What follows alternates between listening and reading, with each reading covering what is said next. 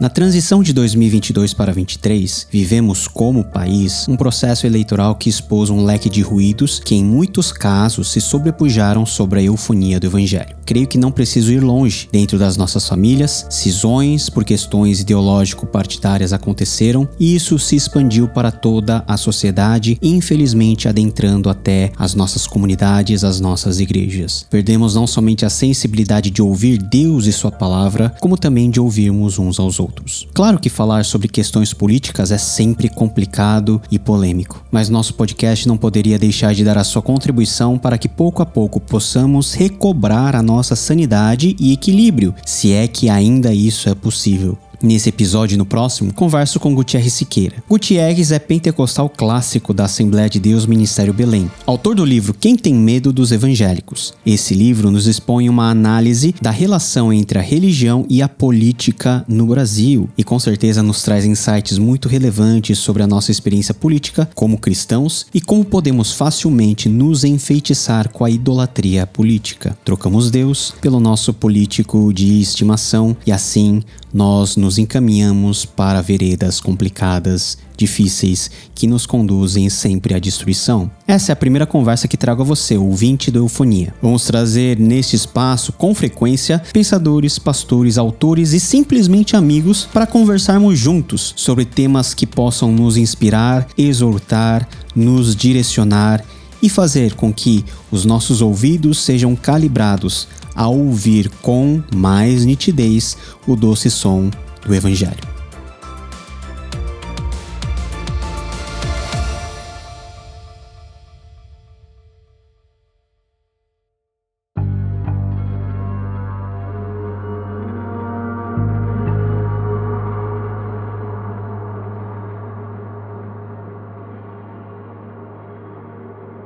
Pouca gente lê jornal hoje em dia, na verdade. Pelo menos na minha época a gente aprendia na escola como ler jornal. Desde o editorial, as reportagens, como que nós devemos ler as reportagens. E eu creio que a gente tinha uma formação que nos direcionava a ter um certo tipo de senso crítico que nos fazia filtrar muita coisa. Por exemplo, que as pessoas hoje, a geração mais jovem, não tem. Eu também sou assinante de jornal, eu leio jornal por meio das mídias sociais, que é um tipo de informação muito diferente da daquilo que a gente tem hoje veiculado em todo lugar. E faz parte muito do nosso tipo de trabalho. Eu trabalhava com investimento e informação é tudo. Você tomar uma decisão e prever o que vai acontecer e saber ler o que está acontecendo no cenário político, no cenário econômico, eh, no cenário social, ajuda você a tomar decisões. É um diferencial, não? Você ter esse contato que é o que as pessoas na verdade não querem ter, não querem gastar tempo em depurar a informação, só querem vomitar aquilo que eles recebem de forma imediata e isso acaba fazendo mais mal do que bem, né? Você citou o jornal. É, é claro, a gente não lê mais o jornal físico, mas quando você assina o jornal, você tem a versão do jornal físico em forma digital. Que é bem interessante a lógica do jornal, que é uma lógica antiga,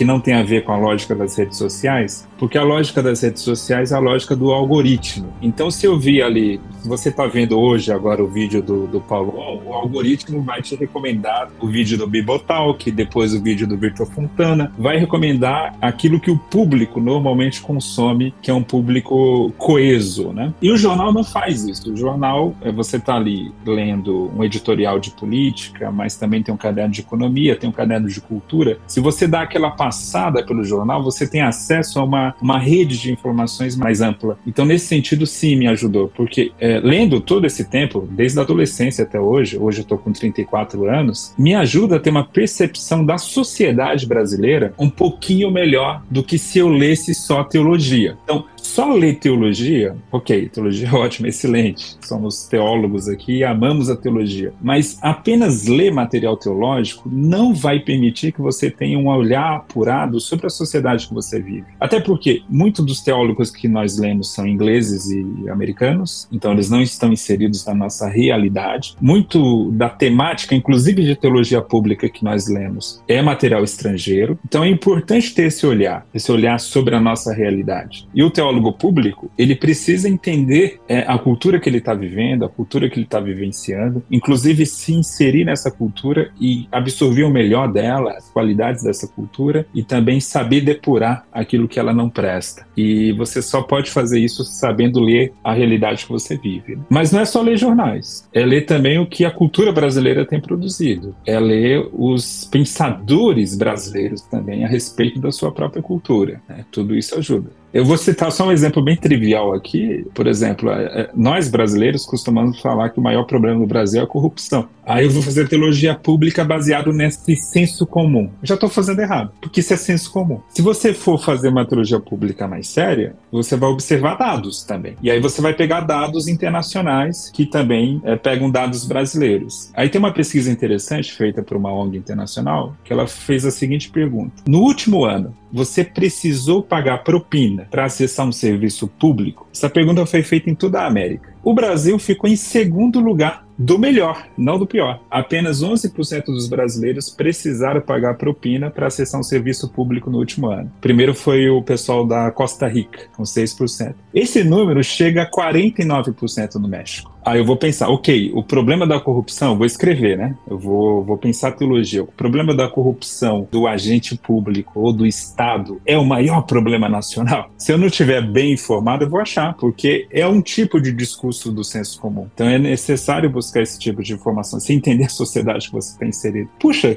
eu, quando eu soube disso, que legal, né? Que legal saber que eu não moro, de fato, num, num dos países mais corruptos do mundo, como sempre se diz, porque é a percepção geral. Mas quando você pega um outro outro dado que é como que você percebe a corrupção? Você, você pergunta esse dado assim de maneira mais genérica, né? O Brasil está lá em cima, porque a mentalidade é, nossa brasileira é de depreciar o nosso país. Então, se você pergunta, você percebe que o Brasil é um dos países mais corruptos do mundo? 99% da população vai dizer que sim. Aí você tem que entender, puxa, por que, que o brasileiro é assim? Aí eu vou estudar história, vou estudar um pouco de antropologia, vou estudar um pouco de sociologia. E aí a gente vai entender que nas nossas raízes lá atrás, a ideia de ser brasileiro, em contraponto a ser português, ou seja, o sujeito que nascia aqui no Brasil, quando o Brasil era, era colônia de Portugal, era algo depreciativo. Você queria ser português, você não queria ser brasileiro. Então você vê que essa mentalidade já estava lá atrás tem raízes históricas, né? Então é legal você ver é, tudo isso. Eu estou dando um exemplo de uma informação que eu peguei no jornal, mas algo que também eu vou ler num livro de história, e isso vai me ajudar a produzir uma teologia pública melhor, e não só baseada em preconceitos e senso comum que alguém possa ter. Né?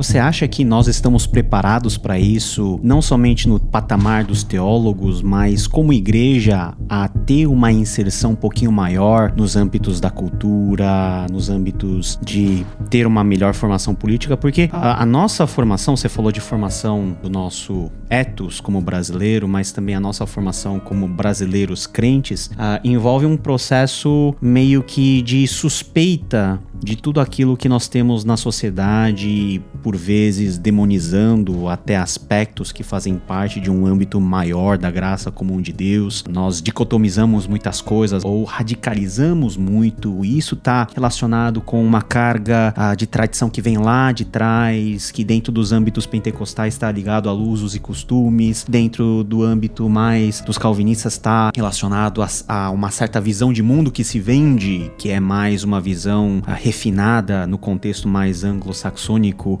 do que algo propriamente nosso. Eu sei que você vai responder que nós não estamos tão preparados assim. E a nossa luta é para que nós estejamos um pouquinho mais. É, de fato a gente não está preparado ainda. Mas eu também me pergunto se alguma igreja em algum lugar do mundo está preparada. Porque às vezes parece que é um problema só nosso, né? Quando a gente olha a igreja americana, a gente vê que também a situação lá é crítica dessa leitura de cultura. Por quê? Qual é a nossa tendência? Ou a gente realmente, como você bem falou. Ou a gente tem aquela postura dualista, que olha a cultura sempre do lado do bem versus mal, né? O bem é tudo que a igreja produz e o mal é tudo que a sociedade produz. Ou então a gente tenta cristianizar toda a cultura e até abraça versões de nacionalismo evangélico, como muitos americanos fizeram e alguns brasileiros também estão fazendo. Então são dois extremos, é claro que a gente deve tomar cuidado. Mas a grande questão que você me traz é o seguinte: como que a gente produz teologia pública e se torna de fato uma igreja relevante? Né? e se torna de fato uma igreja que tem algo a propor à sociedade. Eu penso que a gente tem que pensar primeiramente a vocação da própria igreja. O que é ser igreja? Qual é o papel da igreja? O meio evangélico, ele tem uma doutrina de igreja muito pobre ainda, se a gente pensar. Ao ponto, por quê? Porque nós, evangélicos, é, nascemos no período moderno. E a mentalidade evangélica é extremamente individualista. Então a gente tem aquela coisa, né? Puxa, eu encontrei Jesus, o que importa é Jesus. O meu encontro é meu, o eu com Jesus. Então é isso que importa. Hoje mesmo estava vendo uma entrevista de um cantor evangélico, um cara sério, um cara de Deus, mas ele dizendo isso: olha, eu estava no meu, meu gospel, o meu gospel é muito podre, é cheio de gente sem compromisso, mas assim, eu não me desviei porque o que valia era o meu encontro com Jesus. Então é, é, esse papo muito individualista, né? Mas, cara, é claro que vale a pena também a gente olhar para o povo do nosso lado, porque é o povo de Jesus. Não é só a minha relação com Jesus. Então, eu penso que o nosso desafio, antes de construir uma teologia pública, é construir uma teologia de igreja. O que é ser igreja? Muita gente não sabe ainda. Acha que ser igreja é ser Estado, é impor normas sociais. Acha que igreja é, de fato, desfrutar de poder terreno. É mostrar que, olha, agora chegou a nossa vez, agora é a vez da gente mandar no Brasil. Né? Isso muita gente acha que isso quer ser igreja. Então a gente precisa depurar isso primeiro para depois pensar uma teologia pública. Porque o que, que é ser igreja? Ser igreja é uma comunidade de pessoas diferentes, diversas, em torno de uma pessoa só que é Jesus Cristo, em adoração, em sacramentos, na palavra, isso é ser igreja. Mas acima de tudo, a palavra igreja tem a ver com comunhão, tem a ver com comunidade. E comunidade não tem a ver com uniformidade. Então, se eu entendo que a igreja é uma comunidade, fica mais fácil de, inclusive, criar uma teologia pública que vai saber lidar com outras comunidades, com comunidades externas à igreja, com outras assembleias. Eu estou aqui entendendo que a igreja é uma assembleia, que é uma eclesia, que é uma comunidade de congregados em torno de Cristo, e aí eu entendendo entendendo isso bem, eu vou conseguir melhor entender as outras sociedades que eu convivo.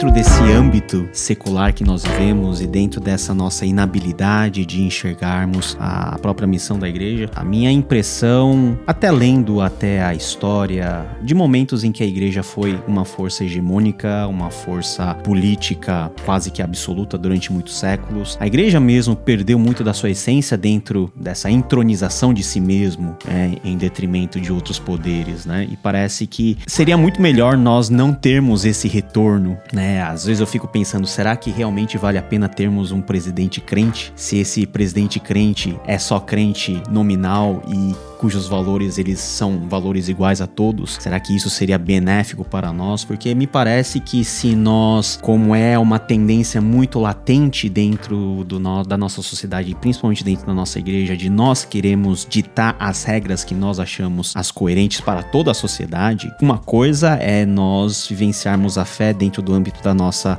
igreja, da comunidade, da nossa confessionalidade, nós defendermos os nossos padrões, a centralidade da palavra. Outra coisa é o governo governo civil, aonde eu tenho que ter um olho aberto não somente para o meu grupo, mas também para toda uma sociedade formada inclusive por pessoas que não comungam da minha fé e num grau mais elevado que são contrários à minha fé e eu preciso achar um termo comum de bem-estar para que todos dentro do país, dentro da polis possam viver uma situação razoável. Qual foi a sua maior decepção em termos de percepção e vivência dentro da nossa sociedade, dentro do nosso tempo, que realmente fez com que o seu coração amargasse, como crente, mas também como cidadão? Cara, como foi difícil o ano passado, ano de 2022, para mim. Em que sentido? Eu não me posicionei a favor de nenhum candidato. Né? Você me acompanha nas redes, você viu. Eu fiz críticas e faço até hoje a ambos os lados políticos que a gente tem.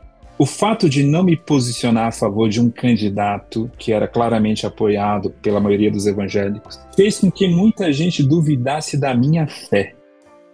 Cara, isso é muito doloroso. Porque, assim, às vezes são pessoas que me conhecem, pessoas que já ouviram a minha pregação, que já assistiram uma aula minha, que já viram meu posicionamento como cristão nas redes sociais, pessoas que olham tudo isso, jogam fora né, jogam, pegam tudo isso que eu já produzi, que eu já, é, já pude ser usado por Deus para abençoar suas vidas, jogam tudo isso fora e dizem: não, ele não pensa politicamente como eu. Não é que eu, eu penso o contrário deles, não. Eu não penso exatamente como eles pensam. Então, ele não presta, ele vai ser jogado fora. Isso foi muito duro. Eu, particularmente, não fui prejudicado assim, diretamente. Não posso dizer, puxa, eu fui censurado, nada disso. Não.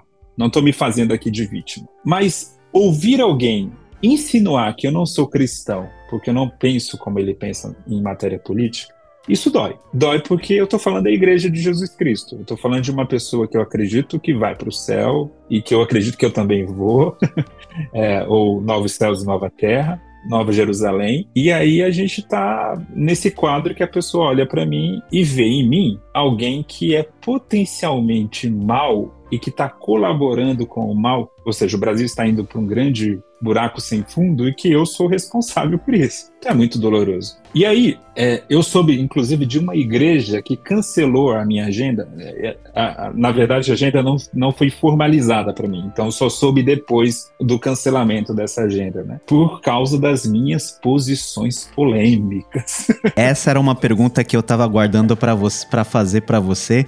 Você está falando de um caso. Foi só um caso ou você ficou sabendo de mais ambientes em que você foi, vamos dizer assim, cancelado? Cara, eu, eu, soube só desse caso. Graças a Deus, hein? Graças a Deus. Mas eu também soube de outro caso em que houve uma pressão para cancelar a minha agenda, mas ela não foi cancelada. Mas houve uma pressão de um grupo lá da igreja que realmente queria cancelar, mas a liderança não, não entrou na onda e, e manteve a agenda. Isso dói muito, porque assim, a gente vê no meio evangélico pregador que é adúltero, conhecido como adúltero, sujeito é pilantra, é ladrão, é, usa de um discurso de teologia da prosperidade para conseguir dinheiro. É tudo isso junto, tá? Mas ainda assim não teve nenhuma agenda cancelada. Por quê? Porque politicamente falava como era agradável. Isso dói.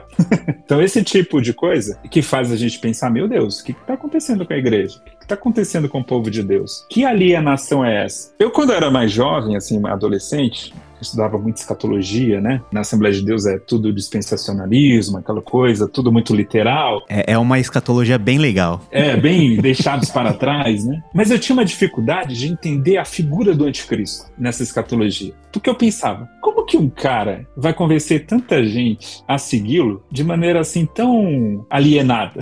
Eu ficava pensando, né? Cega. Cega. Uhum. Aí veio a eleição de 2020. Cara, agora eu entendo. Como que você pode ter uma massa de pessoas alienadas em, em torno de uma ideia que de uma ideia fixa que você massacra outros irmãos. Isso, olha, eu volto a dizer, eu não sofri nada, tá? Não sofri nada, mas eu conheço pessoas que tiveram a sua vida literalmente virada de cabeça para baixo porque deram uma opinião política entre aspas errada. Esse tipo de coisa acontecer na igreja de Jesus Cristo machuca bastante, Paulo. E aí vem aquela história, valores cristãos, né? Temos que defender os candidatos que defendem os valores cristãos. De qual valor que você está falando, né? Ah, aborto, casamento contra o casamento homoafetivo. Você está pegando um pedaço da agenda cristã relacionada à sexualidade. Ok, amém. É a agenda nossa mesmo, tá? Mas será que a agenda cristã se resume apenas a esse aspecto? E o fruto do espírito não é uma agenda cristã? E, e assim, o que a gente menos viu nesse período eleitoral foi o exercício do fruto do espírito. O que a gente mais viu foi o fruto, ah, na verdade não, o fruto não, mas a obra da carne. Né? O que a gente mais viu foi isso. Isso é valor cristão? É tratar o outro com um sectarismo tão absurdo como foi tratado, com aquele ódio tão grande? Isso é valor cristão? Isso que eu me pergunto. A gente tem uma visão de valor cristão muito seletiva. E isso não é um mal só de ultraconservadores, não. É, muitos progressistas também fazem isso, só que de outro lado. Mas essa mania da gente selecionar só o valor cristão que me interessa que é próprio ali da minha comunidade. Né? Isso não é ser cristão de fato. É, valor cristão é tudo aquilo que Cristo nos deu como missão de vida, que Cristo nos deu como uma vida piedosa e que é também difícil para eu cumprir. Né? Valor cristão é perdoar, valor cristão é amar o próximo, é amar o inimigo. Valor cristão é seguir o que Paulo falou: se possível, viva em paz com todos, no que depender de vocês. Isso é valor cristão, né? Paulo vai falar: o reino de Deus não é comida, não é bebida, mas é justiça, paz e alegria no Espírito Santo. Isso também é valor cristão. E aí, ah, qual candidato que representa isso? Para mim, nenhum. Nenhum representa isso. É, então, meu voto, meu voto não era olhando isso, porque se eu fosse olhar valor cristão, não ia votar em em absolutamente ninguém, né? Como eu acabei não votando, mas essa ideia distorcida de valor cristão é, é, me incomoda bastante.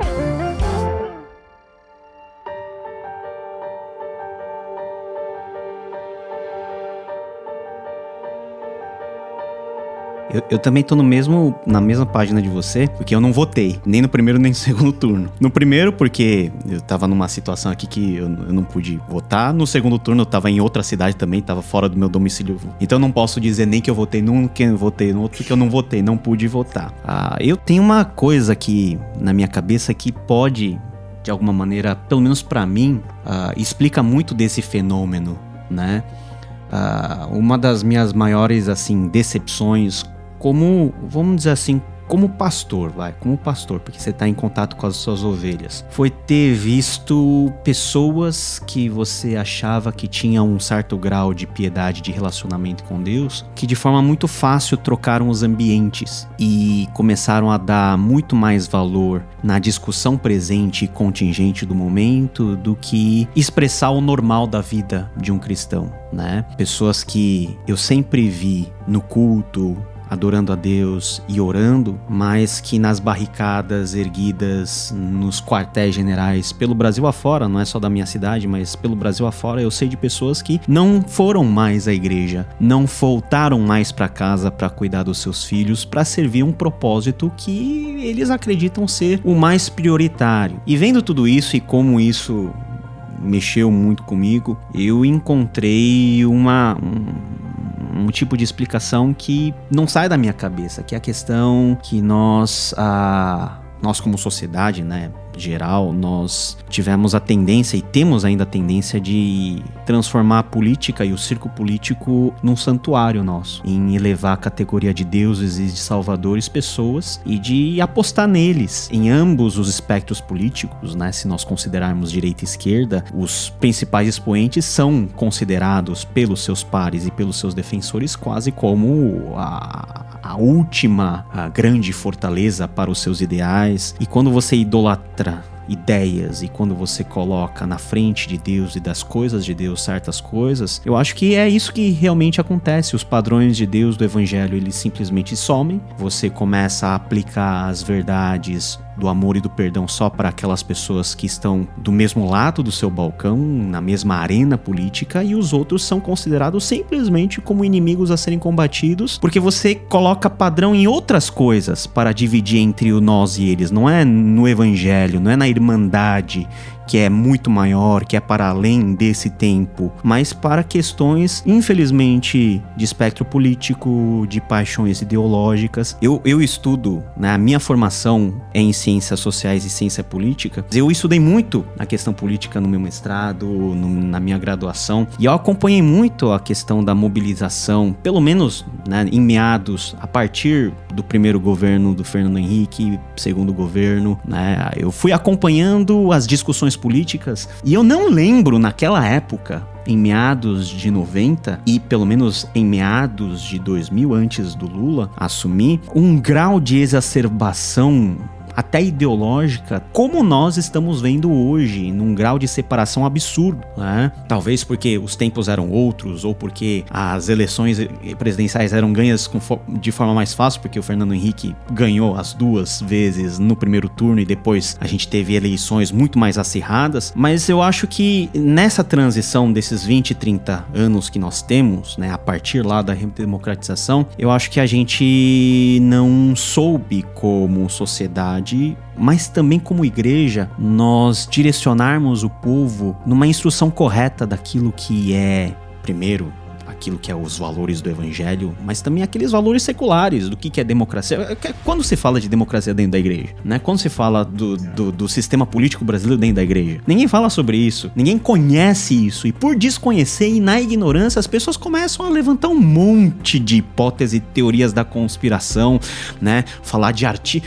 Quantas vezes, né, nós vimos nesse tempo na boca das pessoas interpretações diversas de artigos da Constituição que são artigos de exceção e que não tinham aquela aplicabilidade que as pessoas achavam que teria e não aconteceu nada daquilo que as pessoas planejavam que ia ter. Então parece que as pessoas estão mais doidas, mais piradas, né? Por causa dos adventos das, das redes sociais. Enfim, a gente tá com muito barulho, a gente tá com muito ruído e a gente não tá conseguindo sintonizar na estação correta para a gente ter um mínimo de lucidez dentro e fora da igreja. Machuca ver isso dentro da igreja. E você tá dentro de um contexto pentecostal que é né, tradicionalmente muito engajado com as questões políticas, e eu vejo isso no meu flanco aqui mais reformado, que sempre posou assim de ah, não, nós somos teólogos, né? Nós conhecemos o que, que é a divisão da igreja do Estado, mas no calor da informação, todo mundo embarcou e embarcou direto nas suas respectivas paixões e a gente tá aqui todo ferido e acabado tentando juntar os cacos.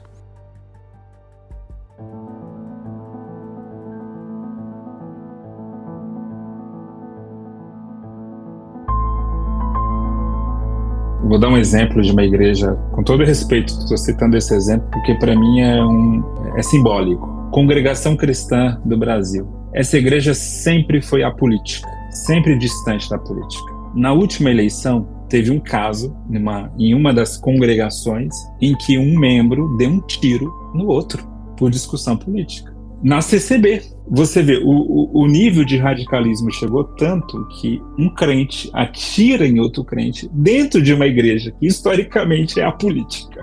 Então, é de um nível de, de absurdo assim tão grande.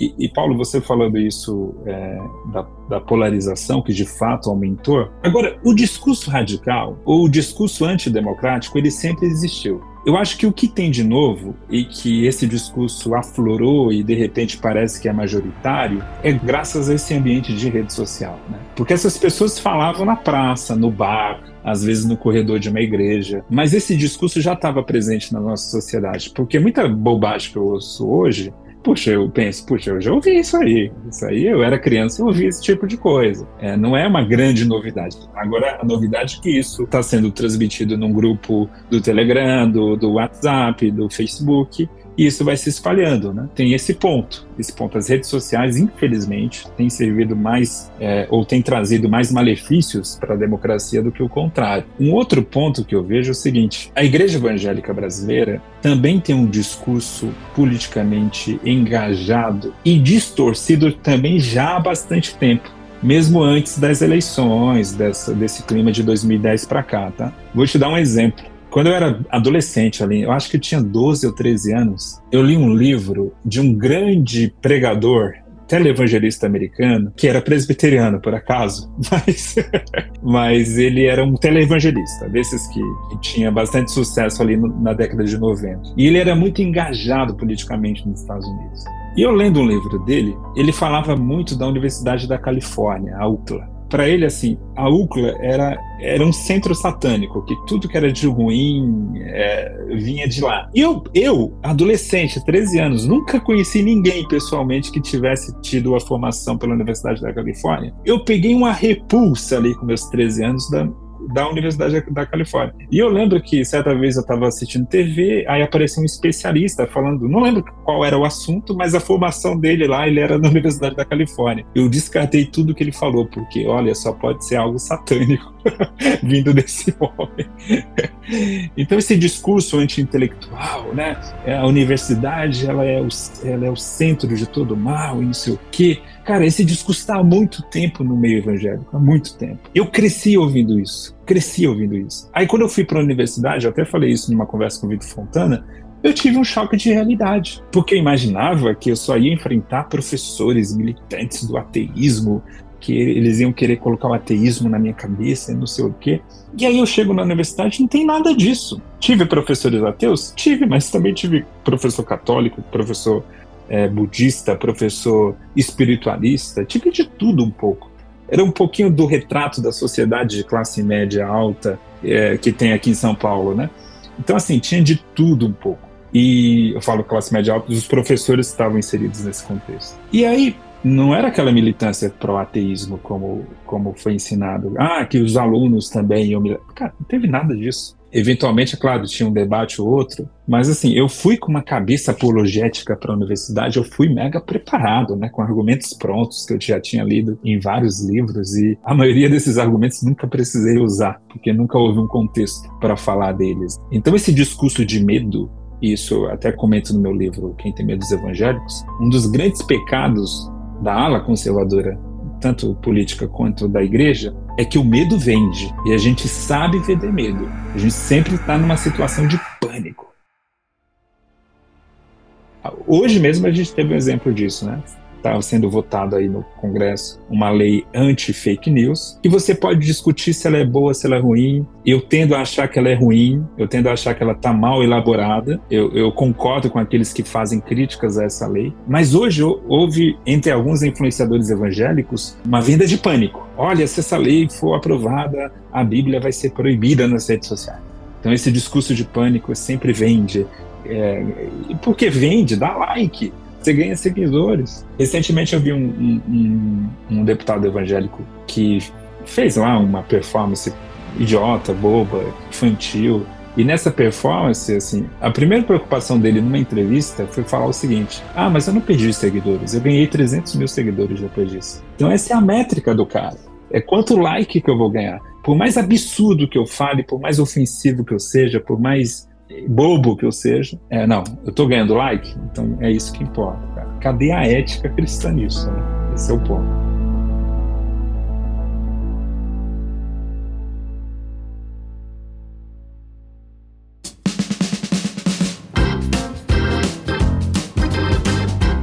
Por que, que a gente tem tanta dificuldade em se inserir numa sociedade plural, né? Porque a gente quer que a sociedade seja tão igual quanto nós achamos que somos, mas nós como crentes nós não somos nada igual. Nós temos muitas particularidades e a gente quebra pau por causa disso a todo momento. Mas parece que quando nós estamos em contato com o mundo plural, e essa pluralidade, ela com certeza nos assusta, porque ela nos intimida, nós não sabemos em nenhum momento lidar com esse tipo de situação. Ou nós tomamos uma posição sectarista em termos de demonizar tudo que está para além de nós, ou nós, por não saber como lidar com esse pluralismo ou entrar dentro desse mundo plural, muitas vezes nós até escorregamos na maionese e embarcamos naquilo que nos é vendido a todo momento por esse mundo tão diverso. Como que a gente pode de alguma maneira criar uma sensibilidade que nos permita guardar a nossa identidade como crentes, mas também a questão não é ser tolerante no sentido de você você aceitar a, mal, a maldade, o um mundo pecaminoso, não. Mas de você ter uma certa sensibilidade em reconhecer que você não é maioria dentro de, um, de uma sociedade democrática de direito, que você pode pleitear por aquilo que você acha justo, mas que você lá no fim do dia, na caneta, na votação, naquilo que a sociedade chega como consenso, tem que se amoldar e tem que se ajustar aquilo que a maioria vota como certo ou errado na nossa perspectiva, mas a gente tem medo de tudo isso que está dentro de nós, na, diante de nós, como se nós vivêssemos numa sociedade monárquica em que uma pessoa vem e com uma canetada resolve todas as coisas. A nossa sociedade é muito mais complexa, né? E parece que a nossa forma de enxergar a sociedade é muito me medieval e pré-moderna ainda no como nós entendemos o nosso papel dentro desse mundo. Você sofre com isso. Todos nós sofremos de alguma maneira com isso para espantarmos certos tipos de preconceitos que são nossos, que nós criamos dentro das nossas correntes e que, como você falou, são estereótipos que na realidade, na vida prática, elas ou acontecem pouco ou nem acontecem, a gente já tá criando um terror pavoroso em relação a todas essas coisas. Como que você vê nós dentro desse mundo tão complexo tendo que pensar e agir de uma forma diferente daquilo que a gente está fazendo, eventualmente? Acho que a resposta é em atos, porque assim, a sociedade de hoje é bem diferente do primeiro século, mas tem um aspecto parecido, que é uma sociedade muito diversa que está no mesmo espaço. Isso era o Império Romano, especialmente Roma. Era uma cidade no, nos seus limites do primeiro século, mas era uma cidade cosmopolita. Então, nesse sentido, a gente olha o comportamento da igreja e a gente vê mais ou menos como a igreja lidou naquela época e é mais ou menos a forma que nós devemos lidar hoje. Para mim, o exemplo de Paulo em Atenas é fantástico. Você pega Paulo, ele vai para Atenas. Atenas, na época, não, já não era aquela glória toda, né? Aquela glória toda da, da intelectualidade estava em Alexandria, naquela época. Mas ela ainda tinha aquela arrogância intelectual que ela carregava dos tempos passados. E Paulo vai lá a primeira coisa é que Paulo, quando ele olha aquela idolatria toda, ele fica revoltado por dentro. Acho que esse é um aspecto que a gente não pode perder, Paulo. A gente está numa sociedade pluralista que tem muita coisa e muito pensamento errado, que tem muitos ídolos por aí. A gente não pode perder essa sensibilidade para com Deus e se revoltar contra isso. Mas é interessante como Paulo lida com essa revolta, né? Ele não se torna uma pessoa agressiva no seu discurso. Ele começa o seu discurso para os atenienses elogiando os atenienses. Acho isso fantástico, né? porque lá na, na, Bíblia diz que ele chega. Eu vejo que vocês são um tanto supersticiosos. Seria uma tradução literal, mas ali a gente pode traduzir mais ou menos assim: vocês são um tanto religiosos. Mas esse é um sentido elogioso que Paulo traz, né? Então ele faz um ponto de contato. Cara, ele tá revoltado com a idolatria dos caras, mas ele faz ponto de contato. Acho que a gente precisa trabalhar mais isso. Puxa, Sim, fique indignado com o mal, fique indignado com aquilo que não presta, mas saiba fazer ponte. Não é fazer ponte com o mal, é fazer ponte com aquele que é usado pelo mal ou com aquele que tem ideias equivocadas, mas que é imagem e semelhança de Deus, é um ser humano. E Paulo vai lá e faz essa ponte. E Paulo faz um discurso lindo, cita os poetas que eles conheciam, cita a cultura, usa a figura do Deus desconhecido, que era uma figura idólatra que eles usavam. Paulo usa isso ou seja, ele usa a cultura deles, ele usa a religião deles a favor do evangelho. E qual é o resultado final? Primeiro grupo, ah, esse Paulo aí é maluco. Não gostei do que ele falou. Segundo grupo, queremos ouvir mais. terceiro grupo, o terceiro grupo crê. Então, assim, essa é a nossa postura na sociedade. A gente tem que falar de Jesus, mas de maneira inteligente, bem informada, sabendo lidar com a cultura. E a gente vai ter essas três reações. Vai ter gente que vai, ah, esse é um, um crente maluco. Esse cara eu quero ouvir mais. Achei interessante o que ele está falando, né? E outro, puxa, eu creio. Eu creio nesse Jesus, eu creio nessa ressurreição, né? É, o que eu acho lindo ali, né? A postura de Paulo é uma postura dialogal sabe? Tem diálogo ali o tempo todo, sem perder o seu compromisso com o evangelho que é outro desafio, né? Que às vezes a gente se torna tão dialogal que a gente acaba abraçando a, a expectativa, a perspectiva, melhor dizendo, do outro, né? E Paulo não faz isso. Paulo continua sendo cristão, firme como ele era, mas ele soube fazer essas pontes, né? A Bíblia já dá esse caminho pra gente. Esse texto ali tá... Eu acredito que Atos é um modelo, né? Eu sou pentecostal, então pra mim Atos é um modelo a ser seguido.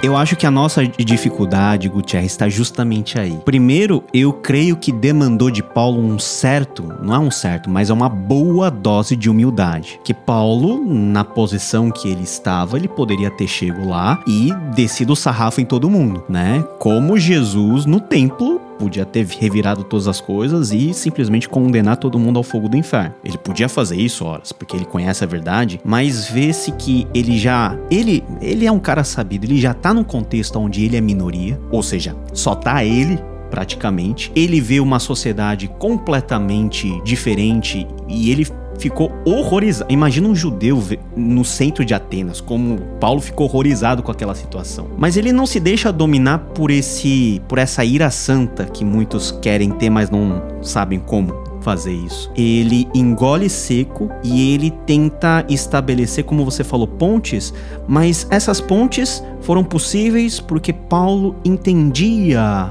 minimamente aquela cultura e sabia a língua que eles estavam falando no sentido de conhecimento, no sentido de visão de mundo. Parece que nós estamos dando passos atrás. Por exemplo, por que da nossa intensa repulsa quanto a um sistema de ensino, por exemplo, da universidade, como se fosse a universidade que uh, destruísse a fé das pessoas. Nossa recusa quase que, né, religiosa de nós sequer conversarmos e dialogarmos não é para um convencer o outro, mas para que a gente possa conhecer quem está no flanco oposto e para nós criarmos as nossas estratégias. Parece que a gente tá com uma bazuca e a gente só tem a missão de atirar como se a gente fosse destruir. Mas a gente não consegue destruir. Muitas vezes a bala sai pela culatra e destrói mais a nossa identidade do que quem está lá. E eu acho que falta pra gente humildade, e assim a gente eu tô cortando a carne, porque eu vejo que nós temos uma arrogância injustificada por nós crermos que nós somos o povo de Deus. E eu acho que implicitamente a gente crê que a gente tem um poder de juízo que Deus tem, mas que ele não deu para a igreja exercer. O nosso defeito sempre é o mesmo, que é não viver o que a gente deveria viver e o que a gente sabe e o que a gente aprende. E mesmo sabendo que a gente não vive, a gente quer mostrar para os outros que nós temos a razão, porque a gente sabe o que, que é correto. Mas não consegue mostrar. Você ficar assombrado que da mente do ímpio só saia besteira e porcaria, aí você tá sendo muito ingênuo. Agora, o que que o cristão, o que cada um de nós, de forma prática, nós estamos mostrando para esse mundo sem Deus? Ó, não é só discurso, mas ó, então é para fazer assim, ó, mimita. Então, você tá com problema aí de aborto, por exemplo, fora o discurso, o que que sobra para nós como ação contra o aborto, né? Não tô falando de que, que a proclamação né, do valor à vida não seja em si algo positivo. Mas a gente só tem o discurso ou a gente tem coisas a mostrar, testemunhos a mostrar, transformações de vida a colocar em cima da mesa? Eu tenho sempre na cabeça que a gente não é elegante, a gente perdeu elegância. A gente fala, mas a gente fala de forma muito tempestiva, usa termos errados, coisas impensadas. A gente fala com o fígado, não fala com nem com a mente transformada, nem com o coração cheio do Espírito Santo. Então a gente perde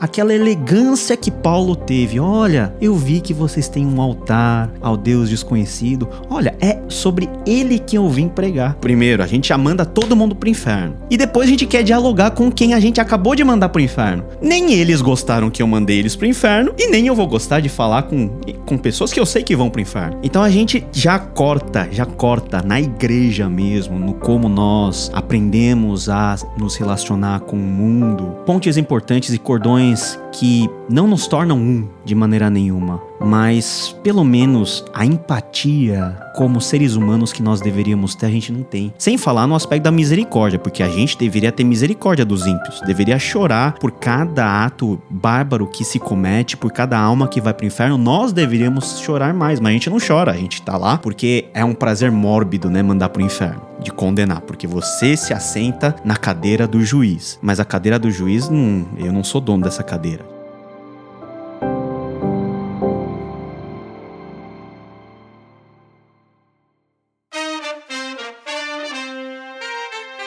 Minha conversa com Gutierrez Siqueira continua no próximo episódio. Se você tem sido abençoado por meio desse podcast, compartilhe o nosso conteúdo e nos avalie nos agregadores de podcasts. Queremos chegar a muito mais pessoas com o bom som do Evangelho e ressoar nesse mundo tão barulhento as boas novas de Jesus Cristo. Nos vemos na próxima semana. Até lá e fique com Deus.